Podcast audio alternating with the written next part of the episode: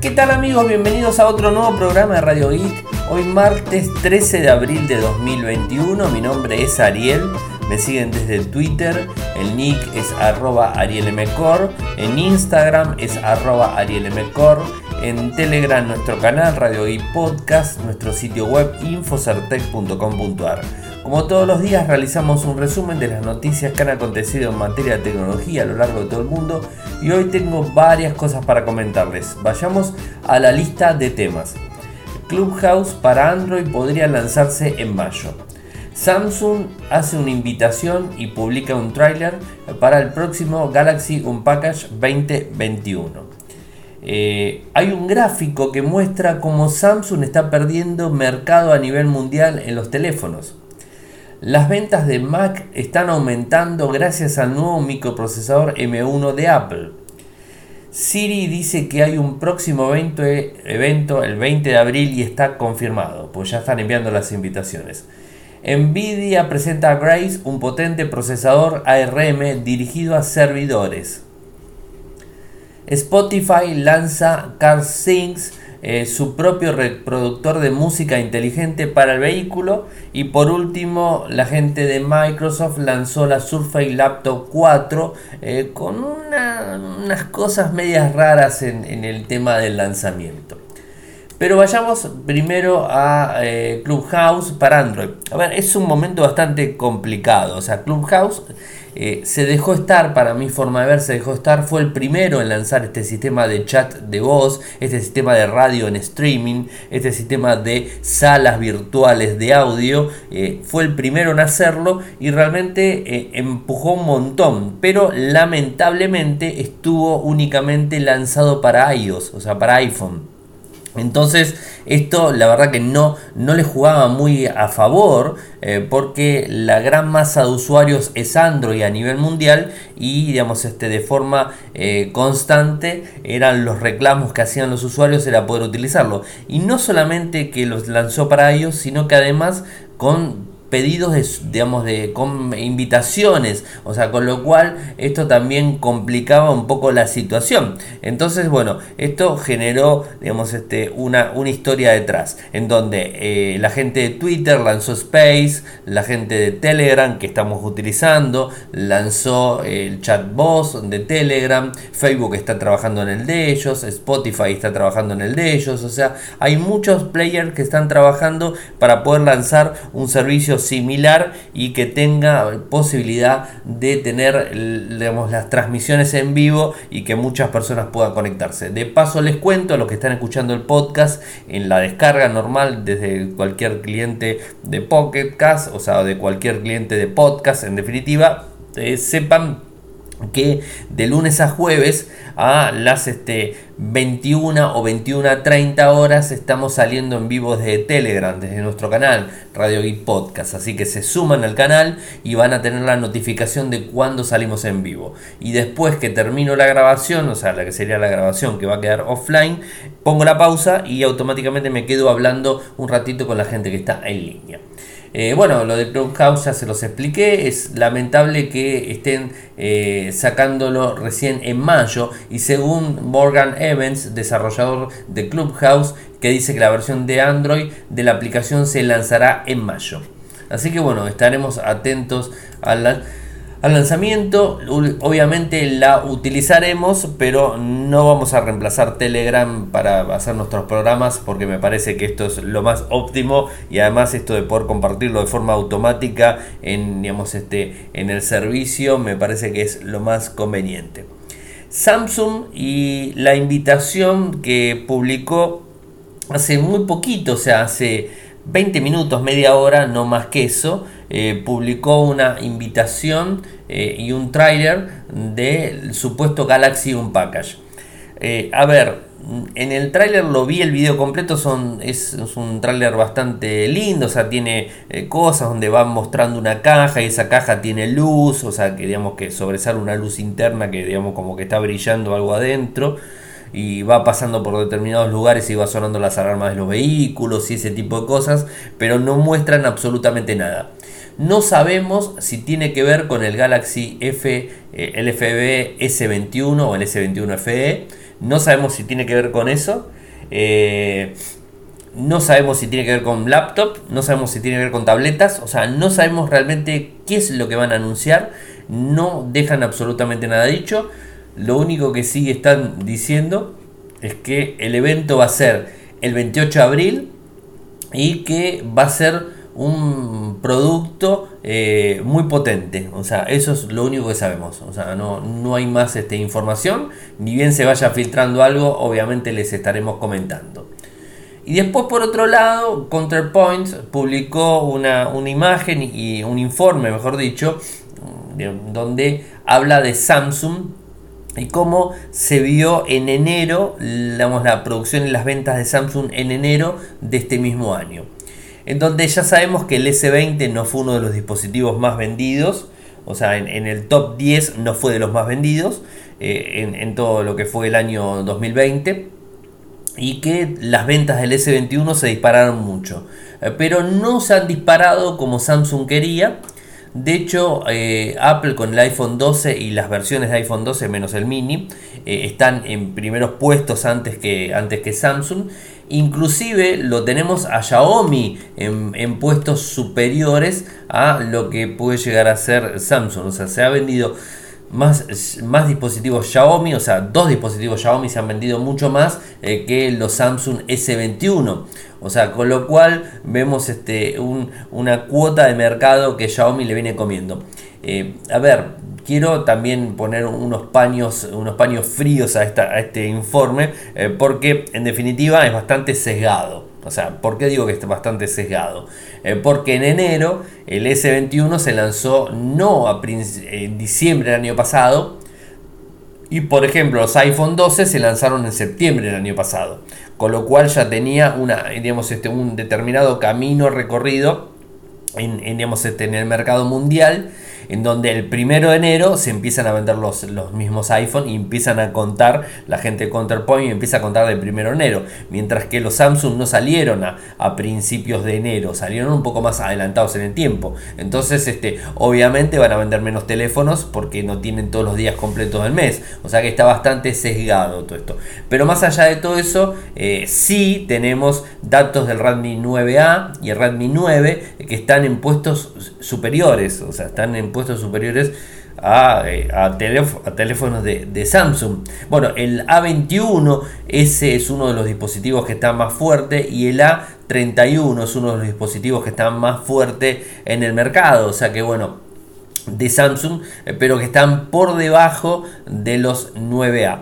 Y si voy al caso, tampoco los S20 están en el listado. O sea, el S20 que se había lanzado un año anterior, antes obviamente que los, que los iPhone 12, no están dentro del mercado de los más vendidos. Así que bueno, eso es un poco lo que les quería comentar. Eh, y Xiaomi obviamente le viene pisando los talones fuertemente a, Samsung y calculo, como lo hemos hablado en el off the record, en, lo que sería en, la sala de Telegram cuando terminamos los programas, varias veces lo he hablado, me parece que le va a terminar comiendo el mercado a Samsung en un futuro no muy lejano, no cercano, pero tampoco muy lejano. Así que bueno, tendremos que ver qué termina pasando. Y la otra noticia que, que también quería traerla al día de hoy es, tiene que ver con las Mac y el nuevo procesador M1, en donde según informes, realmente Apple vendió más Mac con M1 este año, o sea, mejor dicho, desde que lanzó las M1, ha vendido mucho más que las Mac anteriores. Realmente el procesador M1 fue muy bien aceptado y, se está vendiendo muchísimo. Eh, eso es un poco lo que, lo que quería contarles. Eh, en el primer trimestre del 2021 las ventas aumentaron un 55% eh, año tras año. O sea, está bien. Hay que entender que el COVID también hizo que los usuarios compren más portátiles para trabajar en la casa y bueno, ese tipo de cosas. Pero estamos hablando del 2021, no estamos hablando del 2020. Mientras que las PCs aumentaron un 55%, las Mac eh, aumentaron tanto como un 111%. O sea, eso es lo que están diciendo. Las Mac en general, 111.5% de lo que fue el año pasado. Según IDC, eh, dice que vendió Apple 6.6 millones de Mac entre enero y marzo en comparación alrededor de los 3.3 millones durante el mismo periodo del año pasado, o sea, el 111%, o sea, realmente vendió muchísimo más que el año pasado y las, digamos, las Mac que está vendiendo son con M1, así que bueno, eso es importante. No hay duda de que al entrar en el 2021 la acumulación de pedidos de PC era amplia en empresas, consumidores y educación. Así lo dijo eh, Ryan Reid de IDC en un comunicado de prensa. La escasez en curso en el espacio de semiconductores solo prolonga aún más la capacidad de los proveedores para reabastecer el inventario y cumplir con los pedidos de los clientes. Creemos que se ha producido un cambio fundamental en torno a la PC que dará como resultado una perspectiva más positiva en los próximos años. Los tres segmentos, eh, tanto negocios, educación y consumo, están experimentando una demanda que no esperábamos que ocurriera, independientemente de que muchos países comiencen a procesar la apertura. La escasez de componentes probablemente será un tema de conversación durante la mayor parte del 2021. Pero la pregunta más importante debería ser cómo se verá la demanda de PCs en dos o tres años. Bueno, interesante. a mí lo que me, lo, que me queda de todo esto es eh, cómo Apple, más allá de las críticas, inclusive hemos tenido críticas en el programa que hicimos con, con Amonal, lo hablábamos y él estaba totalmente en contra de los M1. Yo particularmente estoy a favor del M1, o sea, de, los microprocesores ARM para portátiles, creo que estoy a favor. Eh, creo que son el futuro. Y bueno, esto lo está demostrando, o sea, los usuarios de Apple están confiando en ese microprocesador, así que evidentemente los usuarios más fieles están gastando muchísimo dinero para comprar unos nuevos equipos que vienen con M1. Así que evidentemente eh, este, el ecosistema va a funcionar. De alguna manera va a funcionar y los proveedores de software van a tener que cambiar un poco la, este, la, política y empezar a desarrollar microprocesadores, eh, perdón, eh, programas que funcionen con esos microprocesadores. O sea, no, no va a quedar otra. en definitiva, creo que el, el futuro viene por ese lado, por la movilidad. Y la movilidad viene aparejada, aunque lo querramos o no lo querramos, de microprocesadores ARM, o sea, viene aparejada a la movilidad por ese lado. Mi opinión personal, obviamente, ¿no? Eh, Siri dijo hoy, o sea, antes de que se confirme, dijo que el evento próximo de Apple era el 20 de abril. el asistente de voz de, Apple lo dijo. Eh, no sabemos bien qué es lo que van a lanzar. iPhone seguramente no, iPad seguramente sí. Se había hablado mucho de marzo, eh, a, mediados de marzo, un evento de Apple, ¿se acuerdan? Un evento de Apple. Eh, pero bueno, ahora parece que está confirmado para, para abril, o sea, está, está confirmado completamente. Va a ser el 20 de abril, o sea, el 20 de abril, el 28 de Samsung, el 20 de, Apple, vamos a tener un abril movido, obviamente, o sea, falta poquitito para el 20 de abril. Este, también lo confirmó la gente de Mac Rumors, eh, más allá de que Siri lo confirmó. Eh, pero más allá de todo eso, están empezando a enviar invitaciones. O sea, eh, además hay que tener en cuenta, el evento va a ser en vivo, va a ser en streaming, con lo cual no hace falta tampoco eh, extender las invitaciones con mucha anticipación por el tema de viajes. O sea, no va a haber viajes, va a ser en vivo, entonces eso no, no va a necesitar un movimiento grande de masa de personas, esa situación, con lo cual no habría inconvenientes. Eh, pensábamos también que podían ser e, no un evento, sino simplemente comunicados de prensa de nuevos productos, pero no, evidentemente va a haber, este, va a haber eh, productos y va a haber lanzamiento eh, en vivo para tener en cuenta. Y vamos con otra que tiene que ver con ARM, y era un poco lo que hablaba con Juan, y que Juan era, era algo de lo que discutía, Monal lo discutía bastante, era el tema de los servidores con procesadores ARM. Bueno, Nvidia está presentando Grace. Grace, ¿qué es? Es un microprocesador para eh, supercomputadoras, no arquitectura x86, sino arquitectura AMR. Eh, eh, oh, se me hizo una. ARM, se me hizo una, una laguna de cosas. y ha lanzado una ambiciosa CPU basada en arquitectura ARM llamada Grace, en honor a Grace Hopper Em, aunque la propuesta está eh, enfocada a tareas de inteligencia artificial, este anuncio es una muestra clara de que Intel y AMD deben estar alertas, o sea, no hay vuelta, o sea, a mí particularmente vuelvo de vuelta a lo mismo que dije recién. Creo que ARM es el futuro de los microprocesadores Intel también lo demuestra, habiéndose metido nuevamente en RM, o sea, Intel no es tonto, es una compañía muy importante eh, que había salido de RM y ahora entró nuevamente a, digamos, este, a, ver y a, procesar y, a, digamos, este, a interiorizarse más en el tema y a poder sacar microprocesadores en algún momento, que seguramente lo va a hacer. AMD es este, una compañía que está enfocada también a micros, pero es diferente, tiene otra política, es, mm, digamos, este, son microprocesores más económicos, son muy potentes y que le hace mucho, eh, mucha sombra a Intel. O sea, creo que eh, evidentemente va a haber eh, un, gran cambio de paradigmas en cuanto a lo que tiene que ver con microprocesadores en cualquier momento. Esto va a ser muy, muy rápida. Y más que nada a los eh, super servidores, bueno, con tecnología ARM de Nvidia va a haber ya equipos, si bien están orientados a la inteligencia artificial, que no tampoco estamos hablando, si está orientado al segmento más bajo de consumo en cuanto a rendimiento, no, mentira, o sea, realmente la inteligencia artificial demanda mucho procesamiento de cómputo, con lo cual demanda mucho procesamiento y mucha necesidad de procesador, o sea que en definitiva creo que por ese lado eh, viene la historia. Eh, bueno, eh, Además hablan de las memorias tradicionales y un montón de cosas. Eh, se habla que el microprocesador de, Nvidia es capaz de habilitar una conexión de 900 GB en las GPUs de Nvidia gracias a la tecnología NVLink 4, lo que supone multiplicar por 30 el ancho de banda que se ofrece con procesadores convencionales. Además, en Grace se hace uso de sistema de memoria de módulos LDPR5 eh, que mejoran tanto el rendimiento del, ancho de banda como la eficiencia. O sea, eso también. El procesador hará uso de una futura generación de los núcleos Noveverse de ARM, eh, pero su verdadero potencial estará en los anchos de banda que trabajarán codo a codo con los GPUs de Nvidia en centro de datos y supercomputadoras orientados al ámbito de la inteligencia artificial. Se espera eh, tener lista eh, una CPU en el 2023 pero ya están viendo algunos clientes y bueno, están viendo algunas posibilidades. Es, interesante ver todo esto, veremos cómo avanza la situación. Y por el otro lado tenemos a Spotify que está lanzando una, eh, una función que se llama CarSync, eh, que es su propio reproductor de música inteligente para coches. ¿no? Esto ya lo habíamos hablado, creo que en algún programa Radio Geek, en algunas semanas atrás lo habíamos mencionado.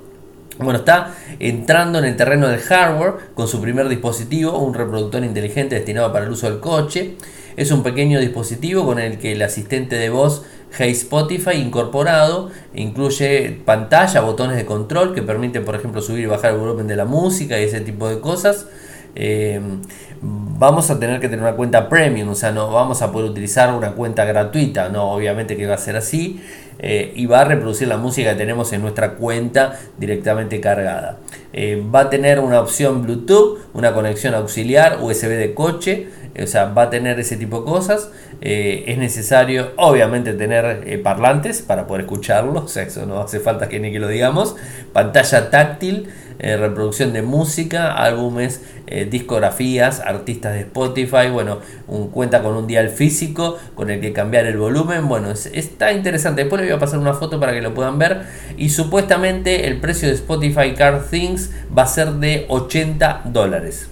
No obstante, la compañía ha confirmado que ofrecerá el dispositivo de manera gratuita a un número limitado de usuarios Spotify Premium en Estados Unidos. Bueno, evidentemente en Argentina no lo iban a hacer. Este, bueno, no importa. Eh, está, lindo, está lindo el dispositivo. Es chiquito, o sea, es más chico que un teléfono de 5 pulgadas, debe ser como el tamaño de un teléfono de 5 pulgadas. Y, que bueno, que está, está interesante. Pero este, veremos qué sucede y cómo va a ir moviéndose a lo largo de todo el mundo.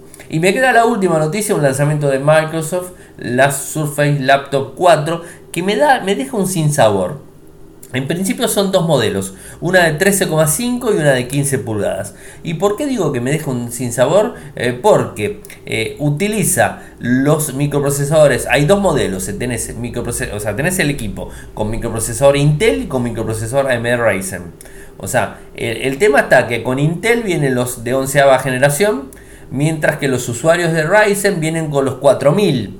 no viene con el número 5000 que está disponible hoy nuevo, sino con el 4000. Está bien, en la versión anterior tenía la línea 3000, ahora tiene la 4000 se dice que puede llegar a ser por una cuestión de, digamos, de, temas relacionados al faltante de procesadores y ese tipo de cosas, cuestiones ahí dando vueltas, pero da un sabor medio agridulce porque realmente levanta Intel y baja AMD, o sea, le estás poniendo un microprocesador del año pasado, mientras que hoy tenés microprocesadores de la línea 5000 que es de este año, ¿no? Entonces es un poco un poco curioso el lanzamiento o la jugada que acaban de, hacer la gente de, Microsoft con la Surface. Eh, tampoco cambia el Thunderbird 4, o sea, tampoco hace eso. Eh, ofrece USB-C, eh, pero no muchos tampoco. se mantiene el viejo puerto de carga, o sea, digamos, este, está disponible el viejo puerto de carga.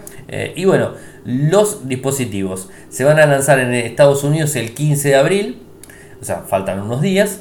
Y supuestamente tenemos dos valores. El de, el de AMD va a costar 1000 dólares y el de Intel va a costar 1300 dólares. O sea, chip Intel, chip AMD. Obviamente es más económico el AMD porque es 4000 y es del año pasado, ¿no? y el Intel es de los nuevitos. Así que bueno, eso era todo lo que tenía preparado para contarles en el día de hoy. Ahora me quedo con la gente que está en el chat hablando un ratito. Eh, gente, saben que pueden seguirme desde Twitter el nick es arroba arielmcor. En Instagram es arroba arielmcor. Si quieren apoyarme lo pueden hacer desde Patreon en www.patreon.com radioic por un dólar en adelante. Se los voy a agradecer muchísimo. Eh, saben que pueden seguir nuestro sitio web infosartec.com.ar y sumarse a nuestro canal en Telegram que es Radio Geek Podcast. Muchas gracias por escucharme y será hasta mañana. Chau chau. Toyoko ofrece cursos de programación y servicios de desarrollo de software a medida. Para más información ingresar a toyoko.io.